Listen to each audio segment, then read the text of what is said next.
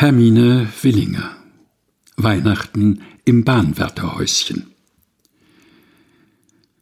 Es war zur Nachmittagszeit. Hoch droben, an einem Bahnwärterhäuschen der Schwarzwaldbahn, lag der Mann auf dem Bett und fieberte. Es hatte ihm plötzlich angefallen, er wusste nicht wie. Die Frau hatte einen heißen Tee gekocht und ihn dem Manne aufgenötigt, die hoffte, ihn damit munter zu machen. Der Jockele, der einzige Bub, lag ja schon den ganzen Tag in den Ohren. Aber Geldmutter, jetzt gehst du hinunter und holst mir was zu Weihnachten.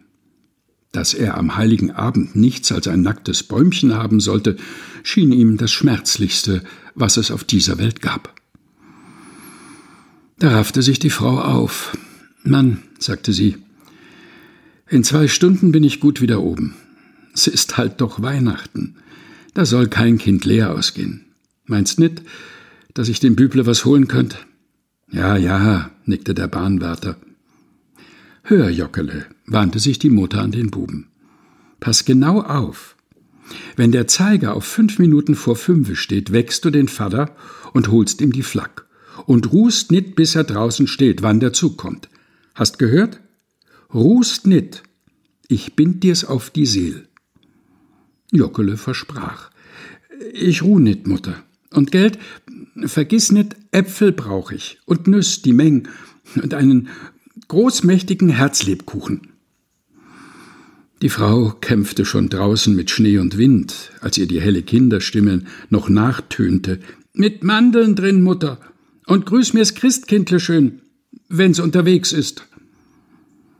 Dann saß Jockele vor seinem Bäumchen starrte es an und klatschte von Zeit zu Zeit in die Hände, denn er sah im Geist schon alle Zweiglein voll Äpfel und Nüsse hängen. Die Mutter konnte zwar erst gegen sechs Uhr wieder oben sein, und es schlug eben vier, trotzdem lief Jockele schon jetzt vor die Tür und schaute nach ihr aus. Hierauf pflanzte er sich vor die gelb und rot gemalte Uhr und sah dem Perpendikel zu, der von außen über das Zifferblatt hing und dem Tick-Tack von einem uralten, staub- und spinnendurchwobenen Dasein erzählte. Endlich stand der Zeiger da, wo die Mutter es ihm gezeigt hatte. Und Jockele verfügte sich zum Bett des schlafenden Vaters und rüttelte ihn an der Schulter. Vater! schrie er ihm in die Ohren. Der Zug! Der Mann lag im tiefen Schlaf. Ein schwerer Traum schien ihn zu belästigen, aber der Junge wusste, was auf dem Spiel stand, wenn der Vater seine Pflicht versäumte. Er holte die Flagge herbei und drückte sie dem Vater in die Hand. Er schleppte den schweren Mantel durch die Stube zum Bett, er schrie und zerrte und riss an dem Schlafenden, vergeblich. Jetzt ertönte draußen das Signal. Der Zug, Vater, schrie der Bub. Steh auf, schnell. Oh, hör mich doch. So hör mich doch. Ja, ja, murmelte der Mann, bin schon da und kehrte sich gegen die Wand. Da muss ich halt hinaus, sagte sich der Bub, denn einer muss draußen sein.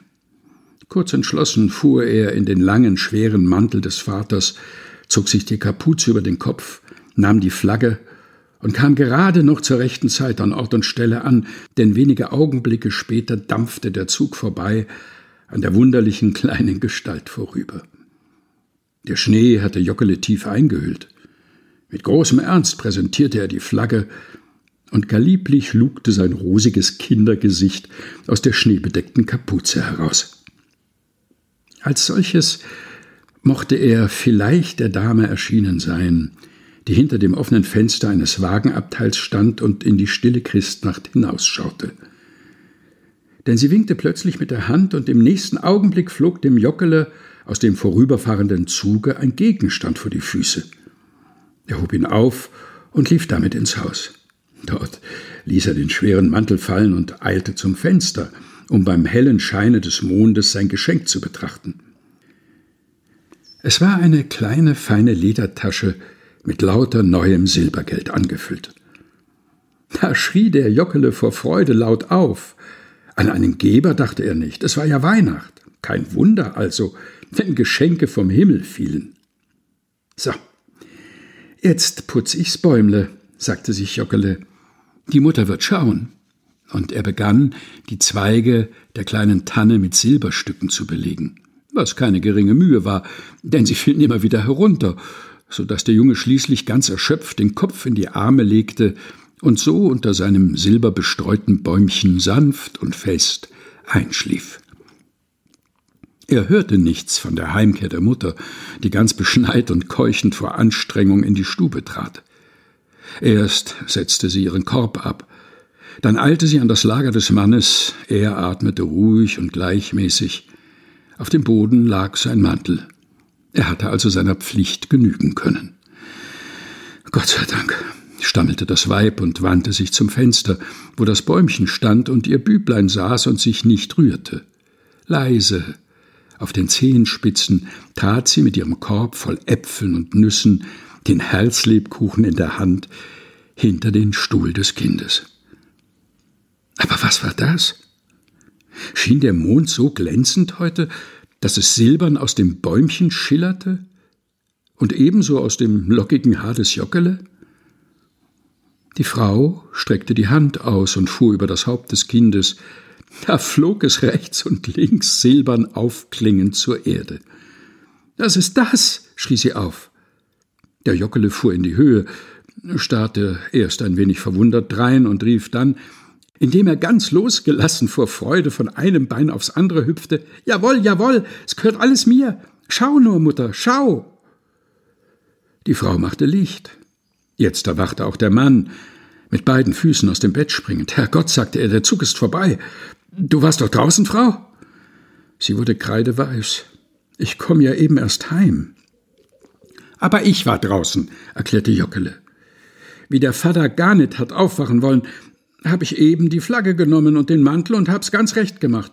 Und niemand hat mich gekannt. Aber das Christkindle hat mir vom Himmel herunter einen Haufen Geld geworfen. Lauter Neues. Der Bahnwärter, noch ganz elend von seinem überstandenen Fieberanfall, ließ sich mit zitternden Knien auf den nächsten Stuhl nieder. Bist du wirklich draußen gestanden? fragte er.